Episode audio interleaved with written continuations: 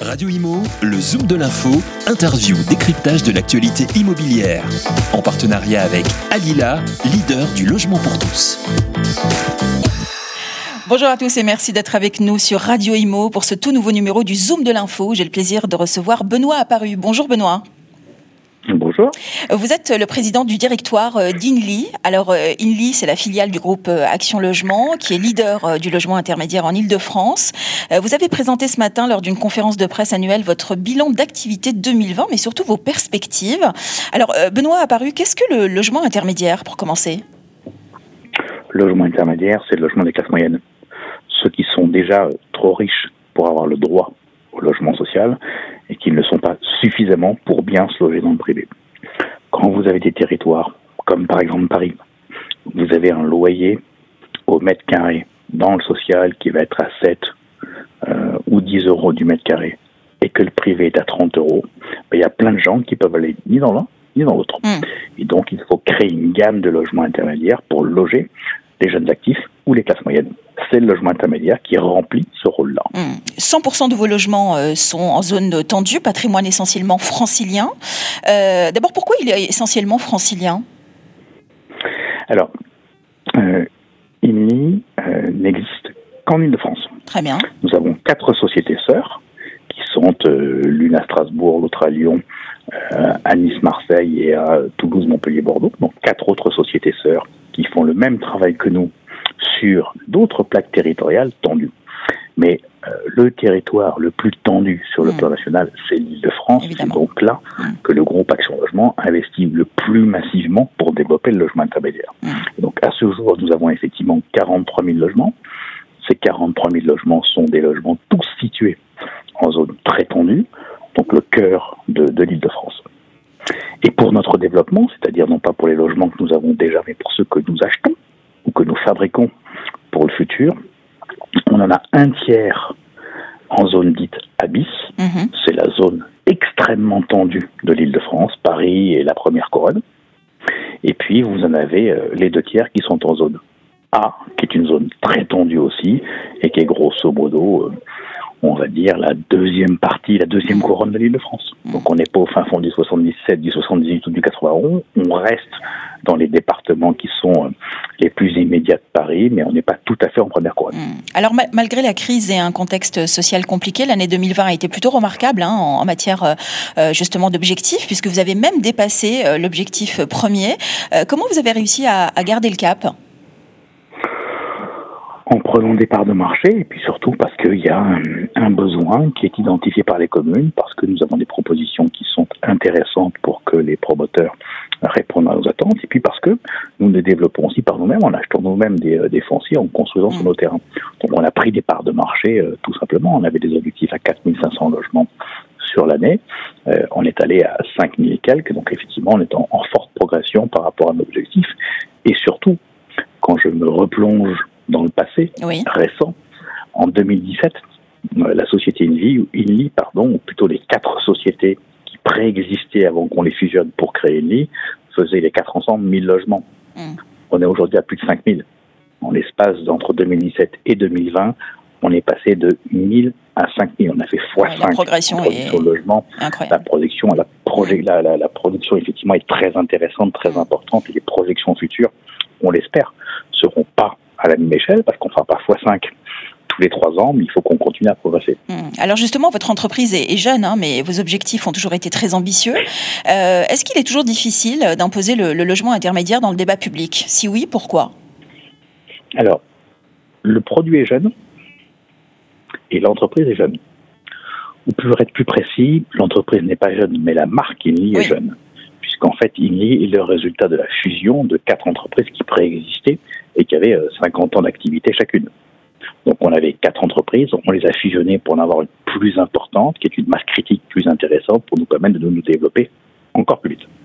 Mais effectivement, on a un produit qui est jeune, logement intermédiaire, puisque ce LLI, logement locatif intermédiaire, existe depuis 2014. Donc c'est quelque chose d'assez nouveau. En fait, euh, les, les, collectivités locales, comme les promoteurs, connaissent très bien notre grand frère. Notre grand frère, ça s'appelle le Pinel. Oui. Parce que c'est exactement le même produit. Ce sont les mêmes loyers, à la virgule d'euro près, Ce sont les mêmes plafonds de ressources de nos locataires, à la virgule de près. La différence, c'est que le Pinel, il est porté par les investisseurs particuliers, alors que le logement locatif intermédiaire, le LLI que nous faisons, il est hmm. porté par les, par les investisseurs entreprises. Il y en a un qui est sur l'impôt société, l'autre qui est sur l'impôt sur le revenu. Mais sinon, c'est exactement les mêmes produits. Hmm. Et donc, globalement, tout le monde connaît le logement intermédiaire, tout le monde en pratique au quotidien. Ce qu'il faut, c'est que nous arrivions, nous, à récupérer des parts de marché pour convaincre les collectivités locales que euh, le logement locatif intermédiaire institutionnel offre peut-être plus de garanties aux collectivités locales que hmm. celui qui est fait par des particuliers. Alors, est-ce que les futurs euh, locataires de ces logements intermédiaires peuvent-ils euh, devenir à terme propriétaires de leur propre logement via le leasing immobilier? Alors, euh, premier point, il nous arrive de céder des logements anciens aux locataires. Oui. Et on a un programme assez massif, puisque nous avons prévu dans les 10 ans qui viennent de céder grosso modo 8000 logements aux locataires. Deuxième élément, nous avons effectivement le même raisonnement que celui que je viens de porter sur le marché locatif, entre les fameux 10 euros que j'évoquais tout à l'heure et les 30 euros, on peut faire exactement le même raisonnement sur le marché de la propriété. Hmm. Les classes moyennes sont tout autant, euh, il est tout autant impossible pour elles d'aller dans la propriété sociale que d'aller dans la propriété privée. Effectivement. Et donc, on imagine de créer pour euh, ces classes moyennes euh, ce qu'on appelle de l'accession intermédiaire. Il y a un premier produit qu'on a, qui est un produit classique, hein, que tout le monde connaît, qui s'appelle le leasing. C'est la même chose que la bagnole, mais mmh. pour un logement, mmh. et qui permet, par des techniques juridiques et financières, de permettre à des classes moyennes d'accéder. Alors, ce ne sera pas à Paris intramuros, hein, pas ça raconter l'histoire, mais d'accéder de façon plus facile, peut-être en première ou deuxième couronne prévisionnelle. Un mot peut-être sur euh, Lab, euh, qui est l'incubateur intégré. Euh, je crois que vous accueillez même trois nouvelles startups, je crois, hein, c'est ça, cette année? Tout à fait. Avec un, nouveau, un nouvel appel à projet bientôt.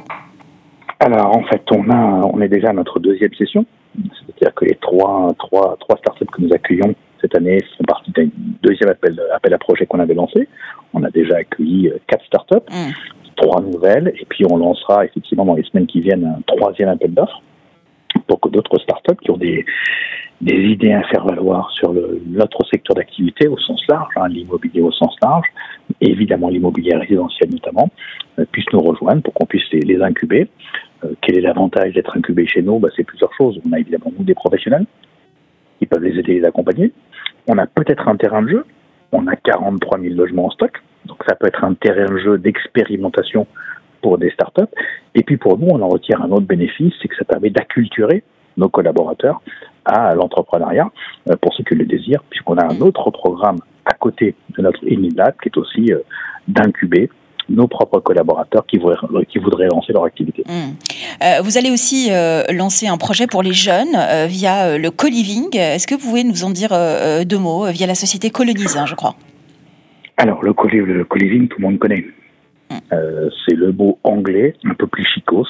Il faut toujours faire des anglicismes pour être chic et pour être moderne. Euh, c'est pas c'est pas autre chose que de la colocation.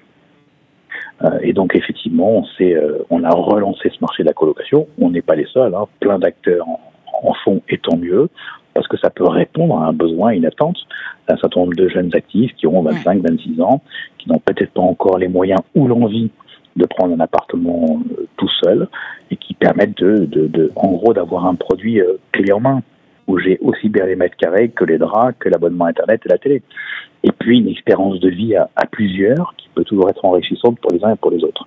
Et donc effectivement, nous allons essayer de faire 5 à 600 euh, logements en co-living, places en co-living les, euh, par année, chaque année, euh, pour effectivement accompagner les jeunes actifs dans leur entrée sur le marché de l'emploi et donc dans leur entrée sur le marché aussi euh, mm. du, locatif. Mm. Et même des logements. Euh, avec... Mm. Et même des logements dédiés au personnel soignant et travailleurs clés. Hein. C'est ce qu'on a cru comprendre. Alors c'est encore un autre sujet effectivement. On a passé une convention avec la région Île-de-France euh, où on va avec eux développer des logements qui seront quelque part dédiés à ces fameux travailleurs clés. Donc à proximité de structures hospitalières, par exemple. Et donc effectivement, on a signé une première convention avec la région pour 200 logements en co qui sont subventionnés par, euh, par la région. Et puis nous, on s'engage évidemment à loger dedans des travailleurs clés qui sont suggérés notamment par les structures hospitalières. Pour finir, Benoît Paru, quels sont les objectifs d'INLI sur l'année 2021, en quelques mots? Alors notre objectif, c'est de passer de 5000 logements réalisés en 2020 à 5500 donc une progression de 10%, une croissance de 10% sur l'année 2020. Ça va être compliqué parce que le marché est encore plus compliqué en 2021 qu'en, 2020. Donc il va falloir qu'on gagne encore plus de parts de marché. C'est euh, des objectifs qui sont difficiles à atteindre, mais on espère que nos, équipes seront au, rendez-vous pour pouvoir les faire. Merci Benoît Paru d'avoir répondu euh, à la question. Je rappelle que vous êtes président du directoire d'INLI. Merci à vous. Radio Imo, le Zoom de l'info, interview, décryptage de l'actualité immobilière.